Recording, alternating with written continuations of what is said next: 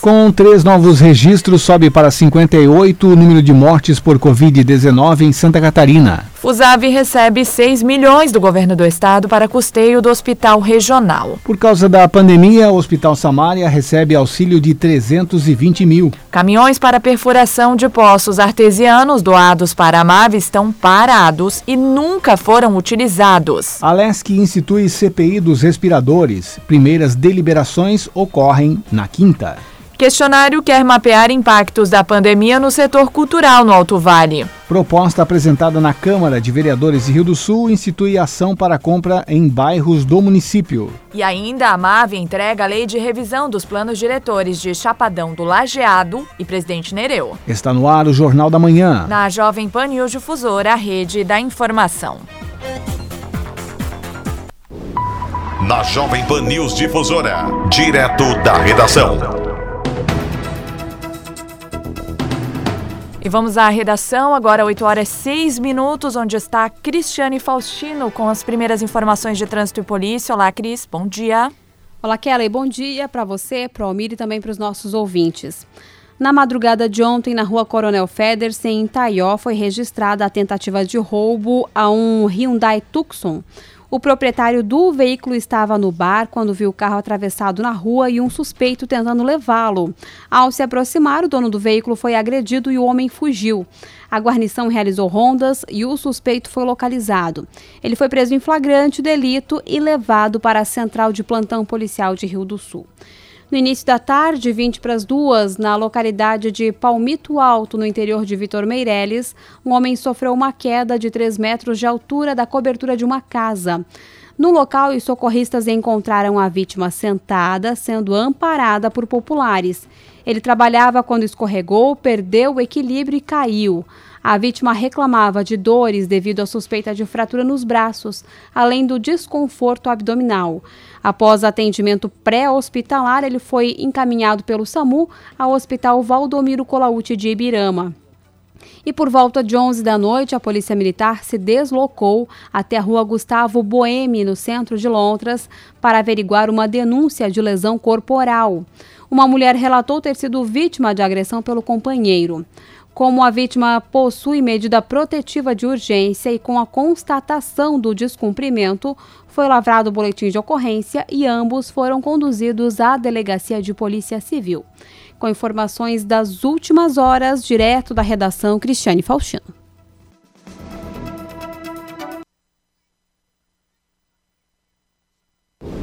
Jornalismo com responsabilidade. Informações direto da redação.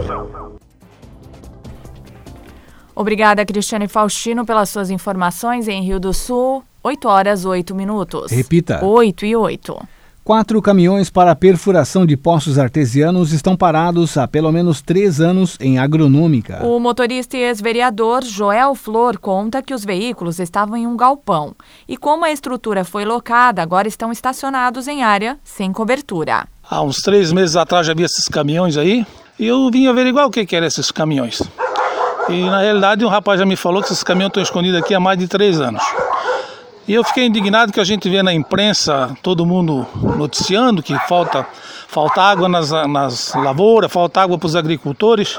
E esses caminhões de fazer poço artesiano aqui eu fiquei indignado. Então eu achei que tinha que tomar uma atitude para ver da que finalidade esses caminhões estão aqui escondidos, quem foi que escondeu e por que motivo está esses caminhões aqui. É, segundo informações, é, esses caminhões já estão escondidos há mais de três anos dentro de um depósito aqui. Aí o galpão foi alugado, botaram esses caminhões para fora. Como tu pode ver, esses caminhões estão ficando estragados, estão deteriorando. Isso é um pecado, porque esse é um dinheiro público que está aí jogado, né, Almir? E muita gente está precisando, enquanto que estão pagando altos dinheiro para fazer uns poços artesianos e caminhão com placa do governo do estado aqui parado. Isso não, não pode acontecer. É dinheiro nosso que está aí jogado. Nós verificamos pelas placas que esses caminhões são do ano 2014. Alguns têm geradores e outros equipamentos para fazer poços mesmo. Sim, esses caminhões podiam estar nativos, né, Almir? Ainda mais com essa seca que está dando agora, essa falta de água. Agricultores precisando de água para o gado, que a gente ouve que está faltando água para o gado, faltando água para as pessoas. E um material desse aqui jogado, um material tão importante para a comunidade. Eu, não me, eu me admiro que foram gastar um dinheiro desse para deixar aqui jogado. É imposto nosso, então acho que não deveria estar aqui, né? Isso é um descaso casa com o dinheiro público. E o prefeito de Agronômica César Cunha conta que os veículos nunca foram utilizados. Ele explica que os caminhões foram conseguidos pela MAVE, mas com a falta de mão de obra e equipamentos, não há condições de uso. São os caminhões que, que o governo do estado adquiriu em 2014 para poder perfurar poços artesianos e ficou lá na região lá de, do oeste de catarinense não, não foram nunca utilizados, porque falta algumas peças, falta algumas coisas. E também ah, o problema do poço artesiano tem que ter todo, toda uma liberação, todo, todo um licenciamento ambiental. Então, realmente, a logística é, é muito complicada, é muito difícil. Quando nós éramos ah, Humberto Pessati, era presidente da, da AMAVE, ele conseguiu isso final do ano, ali em dezembro, conseguiu como doação para a nossa região aqui, para a AMAVE. Esses caminhões são da AMAVE, né, são dos municípios, e são quatro caminhões né, com, com, os equipamentos. Tem, tem alguma coisa ali de tanques, tem alguns equipamentos para fazer perfuração de poço também, faltando alguns, alguns equipamentos também, mas tem, tem geradores. Então, o que, que nós fizemos? A gente preferiu uh, deixar aqui na região para nós tentar como doação para os municípios poderem ocupar esses caminhões e cada um ver o, qual é a utilidade que pode ser feita. Nós temos as, as antigas regionais, são, era quatro aqui no Alto Vale. Então, o que, que é a nossa intenção em relação a municípios da MAF? Foi falado várias reuniões, diretoria, tudo, e continua, né? É que a gente consiga, como doação, e, de repente fazer um sorteio ou deixar um caminhão desse em cada regional dessa, para poder aproveitar o caminhão, fazer um, um hidro, um hidrojato, hidrovac, para poder fazer limpezas e, e, quando der problema de enchente das casas, ou mesmo ah, do, do, de bueiros e tal. E, é claro, geradores, poder utilizar também de alguma forma. Só que como esse ano é ano eleitoral, é, não foi possível a doação. Então, por isso que está, está ali depositado. Eles estavam dentro desse galpão, guardado, a MAVE pagava aluguel, tudo certinho. Só que em função de, de uma empresa se instalar ali, que é a empresa de fábrica de ração que a gente conseguiu trazer para o município, então, a, tiraram, ocupando a parte interna do galpão, tiraram e colocaram para o lado de fora. Então, está ali para a gente resolver o que, que vai ser feito. Nós tivemos entrando em contato com o governo do Estado para conseguir essa doação. Nos foi informado que se tiver eleição esse ano não é possível. Caso seja prorrogado, aí ele vai conseguir como doação. Daí ele vai poder dar a destinação correta. E no momento não tem como fazer essa perfuração de poços, porque também falta gente para trabalhar com isso, falta gente especializada e falta alguns equipamentos. Não tem, ele não está completo, ele nunca foi trabalhado. Realmente o governo do estado comprou lá em 2014 e ficou isso parado. A gente só simplesmente trouxe para ali porque conseguiu fazer com doação para os nossos municípios, como eu acabei falando anteriormente. Nossa intenção é aproveitar os caminhões, são caminhões novos, né? Então a gente quer aproveitar para os municípios aqui da nossa região. Né? E depois da Renalvido, o Hospital Samária também solicitou auxílio financeiro à Prefeitura de Rio do Sul. A diretora da unidade, Luciane Fátima Sperling, conta que a pandemia afetou bastante as condições financeiras da instituição. Esse recurso veio num período muito bom para a gente, né? Porque a gente está atravessando essa epidemia e os gastos estão bem elevados, né? Esse recurso vai ser é, destinado ao pagamento dos médicos plantonistas e os funcionários que lidam nessa frente, né, do Covid-19. Vocês fizeram um plano de trabalho e foi apresentado à prefeitura? Isso, exatamente. A gente faz um plano, né, onde discrimina o, a, qual é a nossa necessidade e em que, em que vai ser uh, aplicado esse valor, né. Então a gente fez para plantão, plantão médico, clínico e psiquiátrico. E vocês perceberam uh, uma queda de arrecadação no, após essa pandemia? Com certeza, bem grande, porque o nosso forte também, além da psiquiatria, é o bloco cirúrgico, né, o centro cirúrgico, e as cirurgias foram todas canceladas, né? Estão sendo retomadas aos poucos, mas nem comparar com o ritmo que estava antes da pandemia que retorne ao ritmo normal e que não só o hospital, né, mas o, o Brasil, o mundo inteiro, né, porque a gente está vendo assim, eu falo por nós aqui, o Hospital Samária, a parte de psiquiatria está sendo muito procurada, porque o pessoal fica em casa, fica ouvindo, né, ah, fulano morreu, fulano está com corona, uh, e eles acabam entrando em depressão, né? Então a parte psiquiátrica do nosso hospital está sendo muito procurada. Além desses recursos da prefeitura, vocês também tentam recursos no, no, estado e em outras áreas apresentando esses planos? Exatamente. A gente já teve recebeu de dois deputados, né, da Carmen Zanotto, do Jorginho Melo, o senador Jorginho Melo, e também está vindo do deputado Peninha.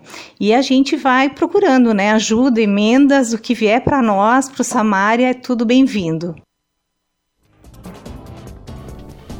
Em Rio do Sul, 8 horas 15 minutos. Repita. 8 e 15. Na Jovem Pan News Difusora.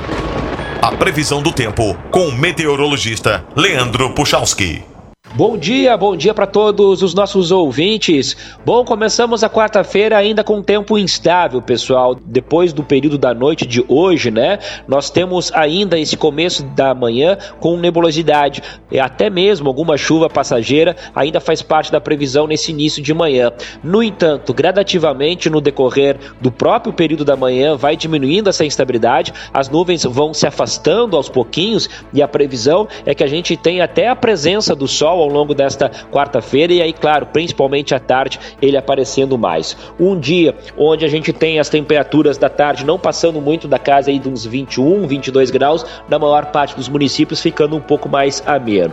Diminui essa temperatura para amanhã bem cedo. Ao começar a quinta-feira, nós deveremos ter algo abaixo de 10 graus, para vocês terem ideia, então faz um pouco de frio, mas é uma quinta-feira de sol, chega a ser até ensolarada. E aí a temperatura da tarde passa da casa dos 20 graus, aonde aquece mais, em torno de uns 22, 24 graus para vocês terem ideia, aquela característica até agradável, né, do turno da tarde. O sol segue aparecendo, tá? Tanto na sexta quanto no fim de semana de Dia das Mães. Com as informações do tempo, Leandro Puchalski. A previsão do tempo, ética e profissional. Aqui na Jovem Pan News Difusora. Em Rio do Sul, 8 horas 17 minutos. Repita. 8 e 17. Você confere em instantes aqui no Jornal da Manhã. A LESC institui CPI dos respiradores. Primeiras deliberações ocorrem na quinta-feira.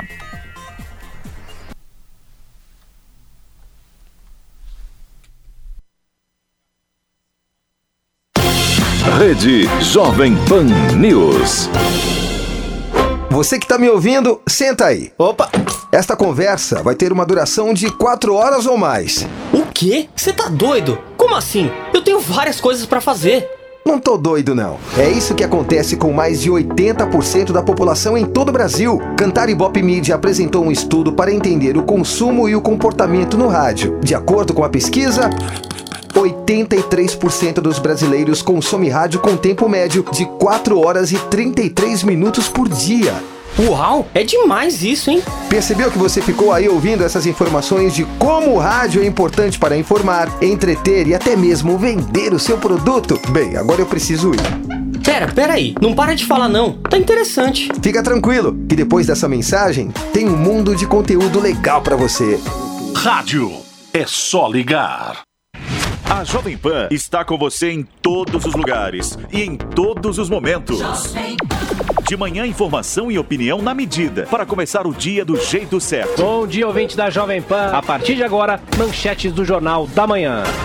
No começo da tarde, a equipe de esportes da Jovem Pan entra em campo com você. Olá, estamos juntos mais uma vez para mais uma edição do nosso Esporte. Para analisar os lances polêmicos e discutir à vontade. Não é porque o mundo aplaude que o cara tem razão em tudo, Flávio. Ao longo do dia, nossos repórteres não deixam escapar nada. O ministro da Educação é contra os principais assuntos. A notícia de última hora. A gasolina vai voltar a subir. E aquilo que mexe com a sua rotina.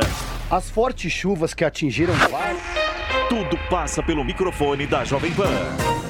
Viu só? A Jovem Pan está com você o tempo todo, em som e imagem. Acesse jovempan.com.br, baixe o aplicativo da Pan e se inscreva nos nossos canais no YouTube. Jovem Pan. Pingos nos Is. Silvio Navarro, Augusto Nunes, José Maria Trindade colocam os pingos nos Is. Os principais assuntos do dia e a melhor análise você encontra na Jovem Pan. Os Pingos nos Is. De segunda a sexta, às seis da tarde. Horário de Brasília. O Ministério da Educação lançou o aplicativo da ID Estudantil sua carteirinha de estudante digital e totalmente gratuita. Agora, seu benefício de meia entrada em eventos culturais está dentro do seu celular. Basta estar regularmente matriculado e cadastrado no Sistema Educacional Brasileiro. Se não estiver, cobre da sua instituição de ensino o envio dos seus dados. Saiba mais em mec.gov.br. Ministério da Educação, Governo Federal, Pátria Amada Brasil. Rede Jovem Pan News. Em Rio do Sul, 8 horas 20 minutos. Repita. 8 e 20. Santa Catarina teve mais três mortes por coronavírus e chegou a 58 óbitos no total. Uma das vítimas não tinha doenças anteriores. Além disso, há 2.795 casos confirmados da doença em território catarinense. As informações foram divulgadas ontem à noite. A paciente sem doenças anteriores é uma mulher de 49 anos de Sombrio, no sul do estado. As outras duas mortes são de outra mulher de 34 anos, moradora de Blumenau, e de um idoso de 71 de Gravatal, também no sul do estado. Estes dois pacientes tinham doenças anteriores. A taxa de ocupação dos leitos de unidade de terapia intensiva do Estado, reservados para o Covid-19, é de 15,66%. Há 113 pacientes internados em UTIs, 59 deles confirmados com a doença e o restante com suspeita. Em Santa Catarina, a média de tempo que as pessoas com coronavírus passam em UTI fica entre 11 e 13 dias. A Assembleia Legislativa de Santa Catarina, a LESC, instituiu nesta terça-feira a Comissão Parlamentar de Inquérito, que vai investigar a compra de 200 respiradores com pagamento antecipado de 33 milhões pelo governo do estado de Santa Catarina. Na primeira reunião, presidida pelo membro mais velho, o deputado Moacir Sopelsa, do MDB, os nove deputados escolhidos pelos partidos para integrarem a CPI escolheram o parlamentar Sargento Lima, do PSL, como presidente, e o deputado Ivan Nates, do PL, autor do requerimento da abertura da comissão, como relator. Segundo o relator, o principal objetivo é identificar os responsáveis pela transação. Provas já existem. O que nós precisamos fazer é ligar essas provas aos indivíduos Afinal de contas, alguém apertou o botão da transferência dos recursos. E quem apertou o botão da transferência dos recursos, ou foi omisso na fiscalização, ou foi é, de má fé que atuou. O nosso papel na CPI é buscar os nomes e ligar esses nomes aos fatos para mostrar para Santa Catarina quem efetivamente participou dessa fraude e exigir depois disso, uma punição severa. Nós temos um, uma necessidade urgente de acelerar esse processo. Acho que a gente, trabalhando, uma, trabalhando em conjunto com esses órgãos que, que fazem fiscalização paralela, é possível entregar o relatório da CPI no máximo 60 dias. E esse é o nosso desejo. As primeiras deliberações da CPI devem ocorrer em uma reunião na quinta-feira. A CPI foi oficializada pelo ato da mesa 11/2020, no qual foram indicados os nove, os nove deputados. Integram a comissão Moacir Sopelsa, do MDB, Valdir Cobalcini, MDB, Felipe Estevão, PSL, Sargento Lima, PSL, João Amin, PP, Milton Obos, PSD, Marcos Vieira, PSDB e Fabiano Lutz, Fabiano Luz, do PT e Ivan Nats, do PL. 8 e 23 e a Fundação de Saúde do Alto Vale do Itajaí recebeu durante esta semana quatro parcelas do convênio firmado com o governo do estado no valor total de aproximadamente 6 milhões. O presidente da entidade, que é gestora do Hospital Regional de Rio do Sul, Osmar Peters, destaca que os recursos são exclusivamente para custeio e lembra que não podem ser investidos no combate à Covid-19 convênio que assinamos no início do ano com o governo do estado, no valor de 550 mil reais por mês para custeio. Não estavam as parcelas atrasadas e agora no final de abril, por surpresa nossa, né, nós ficamos muito contentes com isso, recebemos quatro parcelas, janeiro, fevereiro, março e abril, de 550 mil reais cada um, aí no dia 30 do 4. É um dinheiro que veio em boa hora, porque veio para custear nossas despesas, a folha de pagamento, a compra de medicamento, é, e aí por aí afora. Já que nós estamos aí nesse enfrentamento da pandemia do Covid-19, nós suspendemos já faz 45 dias todo o nosso trabalho aí, né? Deixamos de faturar, vamos falar assim, que aquele ali também é igual a uma empresa, não fatura, não recebe, desceu lá embaixo o nosso faturamento, porque não foi suspenso todas as nossas cirurgias eletivas, exames laboratoriais caiu muito, atendimento de plano de saúde particular, que nós tínhamos uma receita muito boa, deixamos de ganhar, e os exames e consultas que a gente tem dentro do hospital do dia a dia. Todo o nosso atendimento foi voltado e preparado para enfrentamento da Covid-19. Então, o hospital se preparou para isso, suspendeu todos os seus trabalhos que tinha e que ganhava e que faturava, que dava para cobrir as nossas despesas do mês, nós tivemos que suspender e jogar para frente né, essas, essas cirurgias eletivas, que está suspensa ainda pelo governo do Estado, e que também nós também temos suspensa para atender o Covid-19. Então, esse dinheiro veio em boa hora, estamos muito contentes, porque veio nos ajudar, inclusive, na folha de pagamento que está saindo agora esse mês aí, e nós estava precisando realmente desse dinheiro e muito, senão o hospital não teria receita para cobrir as suas despesas. Então, ficamos muito gratos com isso ao governo do estado que fez essa liquidação agora no final de abril de quatro parcelas. Dinheiro que veio, já tínhamos isso aí lá no início do ano, né, que nós precisávamos desse valor desse convênio de 550 mil para cobrir toda a nossa despesa e veio em boa hora, esse é um dinheiro que é para custeio, não precisamos, não podemos comprar nenhum equipamento, nem EPI, então isso é para custeio do hospital. E a nossa arrecadação que a gente pede a toda a nossa comunidade que possa doar alguma coisa na nossa conta no Banco do Brasil, na 29.009, né, que doa, faça a sua doação, que aquele dinheiro nós estamos usando para a compra de EPI para os nossos, nossos funcionários, né, nossos médicos, nossos enfermeiros que estão lá 24 horas dentro do hospital para fazer o bom atendimento. Precisamos equipar da melhor maneira possível, porque todos os funcionários que trabalham no hospital hoje têm que estar bem equipados para fazer o bom atendimento. E não pegar a doença também, não se contaminar.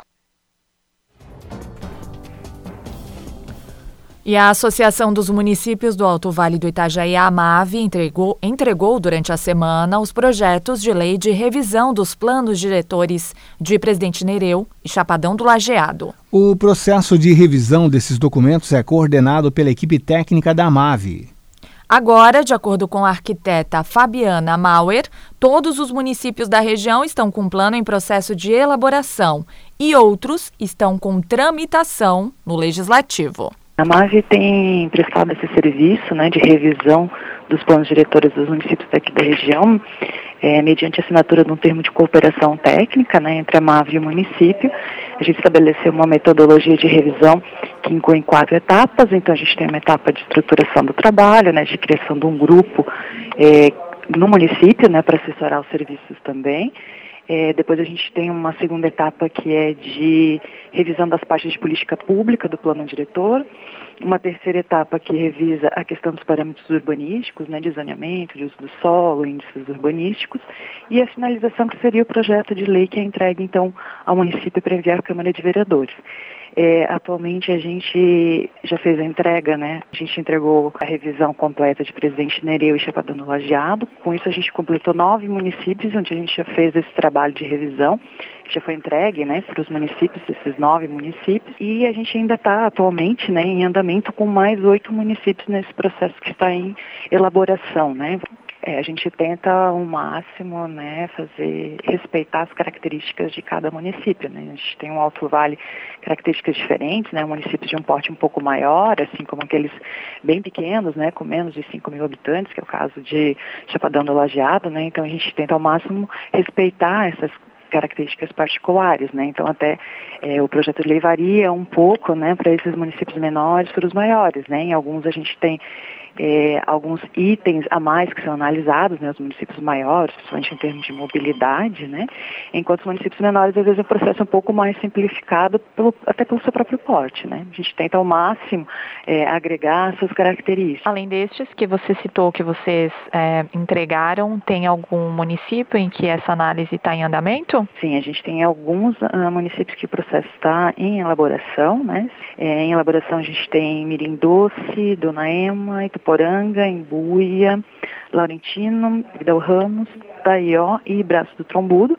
Esses estão em processo de elaboração, né, em etapas diferenciadas, né, um, uns mais no início, outros mais no final. E a gente já entregou né, nove municípios, alguns é, inclusive já aprovaram a sua lei de revisão, que é o caso de Presidente Getúlio, de Petrolândia, de Ibirama e de Rio do Oeste. Alguns é, já foi entregue, mas o processo ainda está em tramitação na Câmara de Vereadores, né? Agora, pela questão do, do decreto da pandemia, a gente tem um, uma demora, vamos dizer assim, a mais na tramitação, mas a gente tem alguns municípios em tramitação, que é o caso de eh, Vitor Meirelles, Atalanta e Trombuto Central, além daqueles que foram entregues, que é Chapadão do Lajeado e Presidente Nereu, que vai estar sendo encaminhado agora para aprovação nas câmaras. O vereador James Rides da Silva apresentou na última sessão do Legislativo a proposta que institui iniciativas que favoreçam os empreendimentos nos bairros. Ele explica que a matéria vai tramitar nas comissões para depois ser votada em plenário. Esse projeto institui o Dia Municipal Compre no Bairro no município de Rio do Sul. Nós estamos apresentando ele ao Legislativo de Rio do Sul para que sempre na semana do dia 5 de outubro, anualmente, né, façam e realizem ações de incentivo e promoção ao comércio barrista, a fim de fomentar o consumo e prestígio das empresas e organizações empresariais locais. Nós estamos em parceria junto com a União de Associações dos Bairros, né, junto com o SEBRAE, a AMP, o próprio SEBRAE já desenvolve em todo o país esta campanha, né, sendo que é de suma importância, principalmente com essa crise gerada pelo Covid-19, né, esse programa Compre do Bairro tem o objetivo de incentivar o comércio dos bairros e os pequenos negócios locais. Nós estamos é, convictos né, que será é, uma ferramenta a mais para a Prefeitura Municipal de Rio do Sul estar é, realizando e desenvolvendo junto com esses comércios é, barristas né, ao qual as pessoas vão é, poder ajudar na economia do seu bairro, ajudar a gerar empregos e poder melhorar o seu comércio local. Em Rio do Sul, 8 horas 32 minutos. Repita. 8 e 32.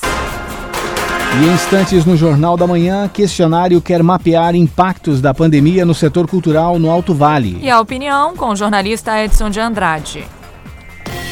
Rede Jovem Pan News.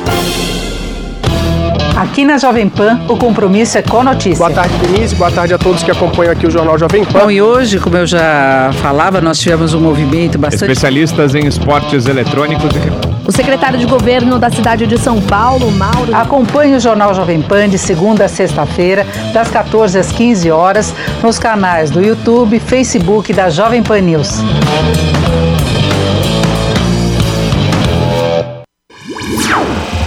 Quer ser uma pessoa bem informada? Eu tenho uma novidade para você. Agora você pode receber todo o conteúdo exclusivo da Jovem Pan diretamente na sua caixa de e-mail. Assine nossa nova newsletter e tenha acesso ao melhor conteúdo de política, economia, esportes e entretenimento diariamente às 10 horas da manhã, logo após o Jornal da Manhã. Para se inscrever é fácil. Acesse jp.com.br cadastro e informe seu e-mail. Veja como é fácil ser uma pessoa bem informada. De segunda a sábado, Edson de Andrade comenta as principais notícias no quadro Opinião. Primeira edição do Jornal da Manhã Local. Depois o Território Difusora e por fim no Resumo Difusora. Opinião forte, corajosa e decidida. Opinião com Edson de Andrade. Mais um programa de sucesso da Jovem Pan News Difusora, a rede da informação.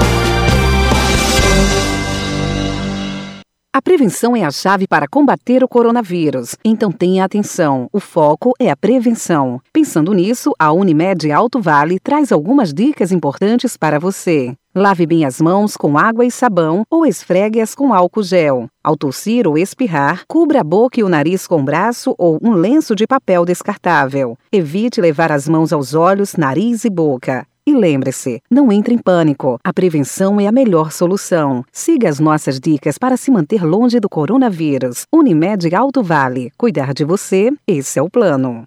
O Nardelli Materiais de Construção está com as lojas abertas e atendendo em seu horário normal. Seguindo com as orientações de segurança, o acesso às lojas está sendo controlado. Continuamos com o atendimento pelo telefone e WhatsApp. Laurentino 3546-3400 e Rio do Sul 3525-6700. Repetindo, Laurentino 3546-3400 e Rio do Sul 3525-6700. Nardelli Materiais de Construção. Do piso ao teto sua melhor opção. Tire a solidariedade do armário. Vem aí a campanha do Agasalho 2020. Mais uma da Farmais, com o apoio das emissoras do Grupo de Comunicação Difusora. Rede Jovem Pan News. Opinião sem medo. A verdade como princípio. A responsabilidade como dever. Acompanhe agora o jornalista Edson de Andrade. Olá, amigos, bom dia. Tudo bem? Tudo possivelmente bem.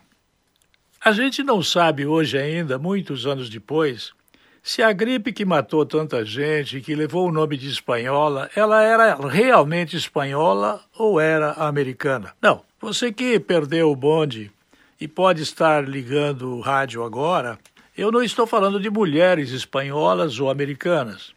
Eu estou falando de pandemias que já varreram o mundo. Há até um livro publicado com o nome de A Grande Gripe, em que John Berry, com uma tradução feita no Brasil e que custa R$ 59,90 por exemplar, descreve o assunto que no Brasil foi comentado por Marcelo Martini, Nenhuma doença matou tanto e mudou o mundo e a medicina como a grande gripe de 1918, como a grande gripe de 1918.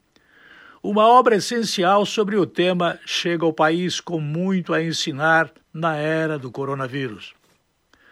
Lá na frente, o texto deste Marcelo Marte fala que é um fato bem conhecido que a derrota da Alemanha na Primeira Guerra redesenhou o mundo e semeou o terreno para a futura ascensão de Hitler e um segundo conflito mundial. Mas a história talvez fosse diferente se uma grande ofensiva alemã no fim de abril de 1918 tivesse dado certo. As tropas do general Erich von Ludendorff vinham obtendo avanços impressionantes contra as forças francesas, inglesas e americanas.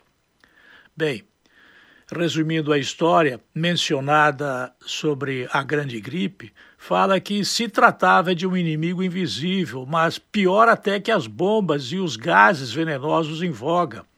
Na época se usava muito o gás cloro, que a gente usa em algumas piscinas, outras usam o sal, que é transformado em cloro.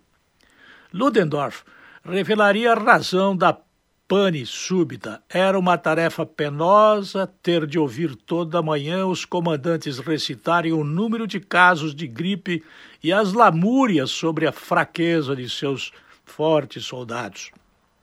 A guerra passou depois vieram sua sucessora e outros tantos conflitos. A chamada gripe espanhola, contudo, se manteria como um evento biológico sem igual em horror e extensão dos danos.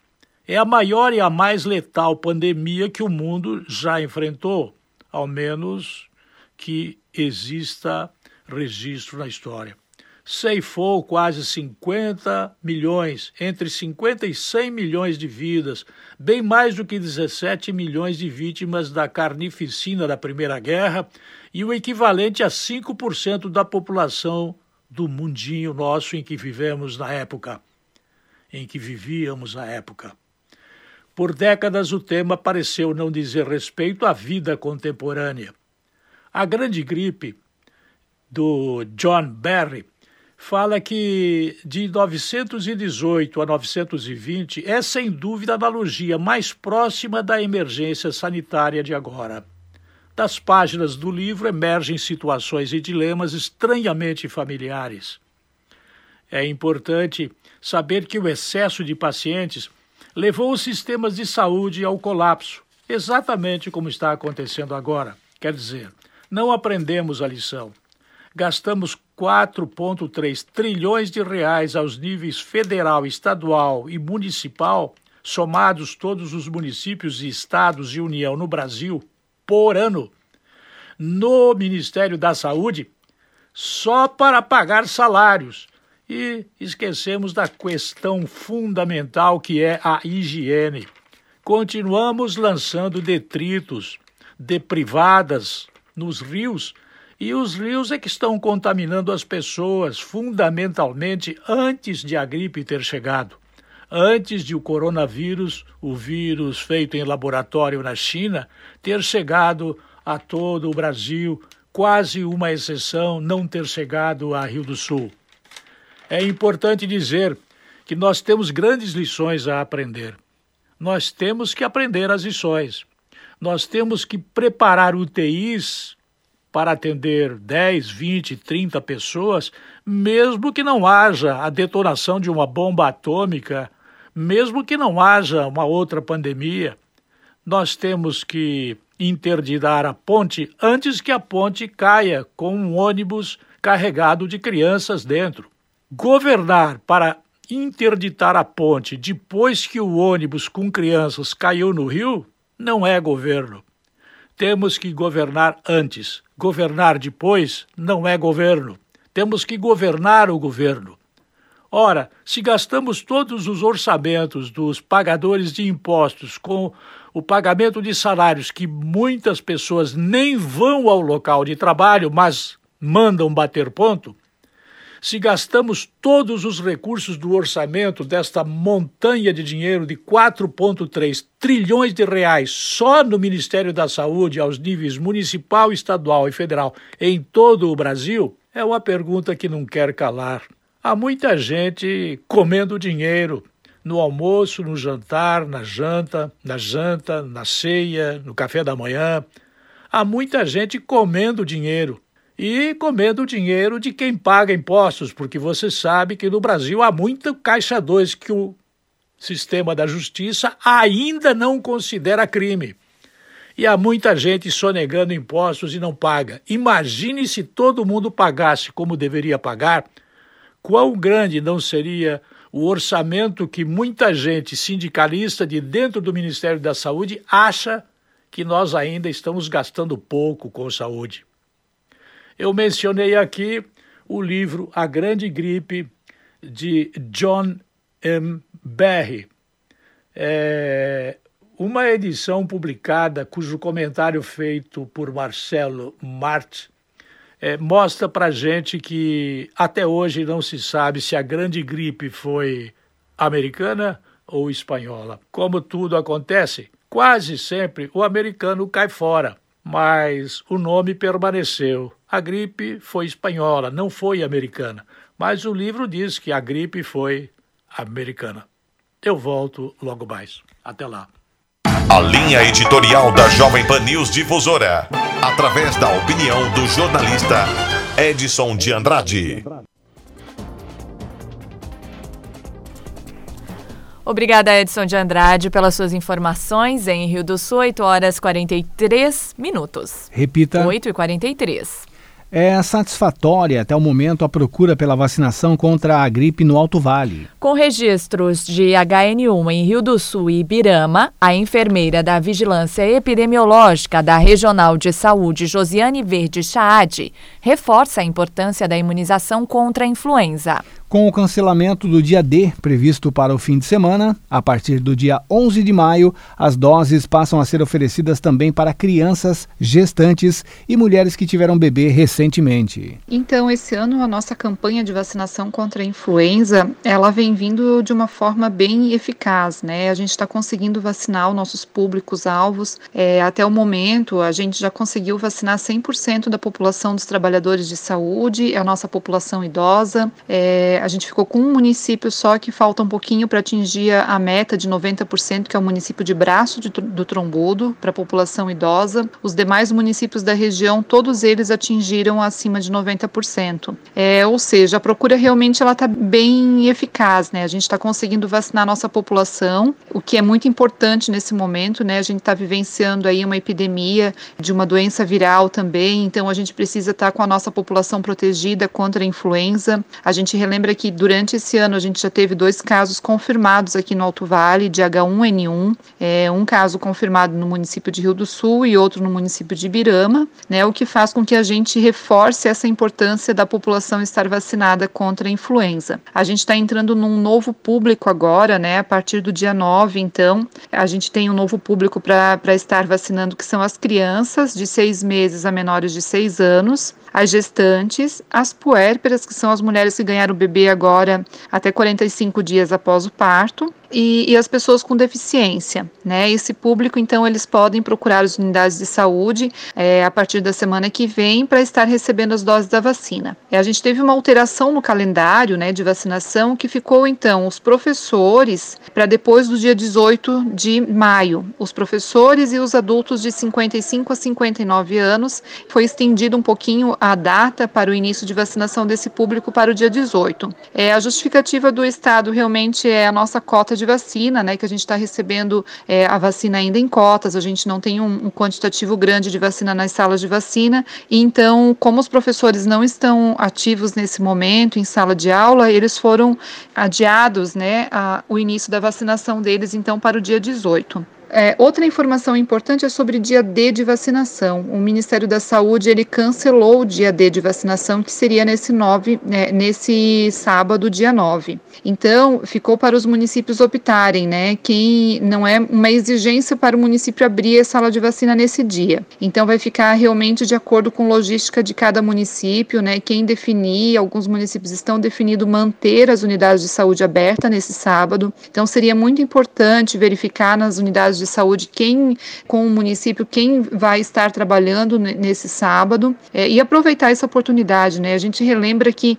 a vacinação, no meio de tudo isso que está acontecendo, é a forma mais eficaz a gente estar tá protegido. Então, a gente não pode deixar a nossa vacinação, a nossa imunização é, de lado, né? A gente tem que estar imunizado, protegido contra as outras diversas doenças que a gente está tendo no Alto Vale. A gente relembra os casos de febre amarela no estado, né? O risco da febre febre amarela aqui no Alto Vale.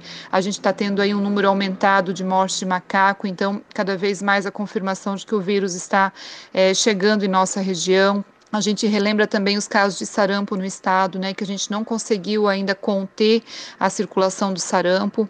Então, o que a gente precisa nesse momento é realmente, né, que a população esteja imunizada.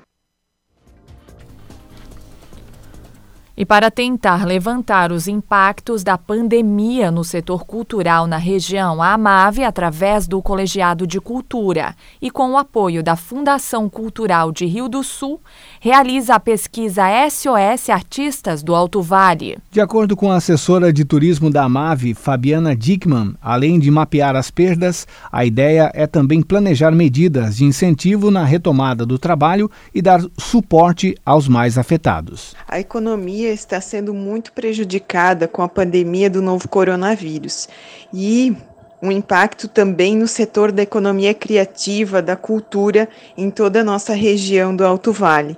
Por isso, a AMAVE, através do Colegiado de Cultura, com o apoio da Fundação Cultural de Rio do Sul, lança uma pesquisa que se chama SOS Artistas do Alto Vale.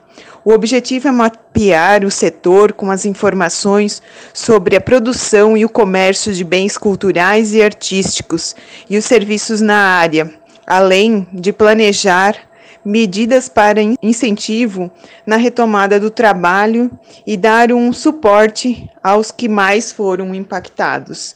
O questionário vai estar disponível até o dia 12 de maio no site da Amave, no Instagram e Facebook também da Amave, que possui os links, e a gente espera atingir o maior número possível da cadeia produtiva do setor da cultura da região com essa pesquisa, para que possamos assim ter uma informação mais precisa desse setor que está sendo tão prejudicado também.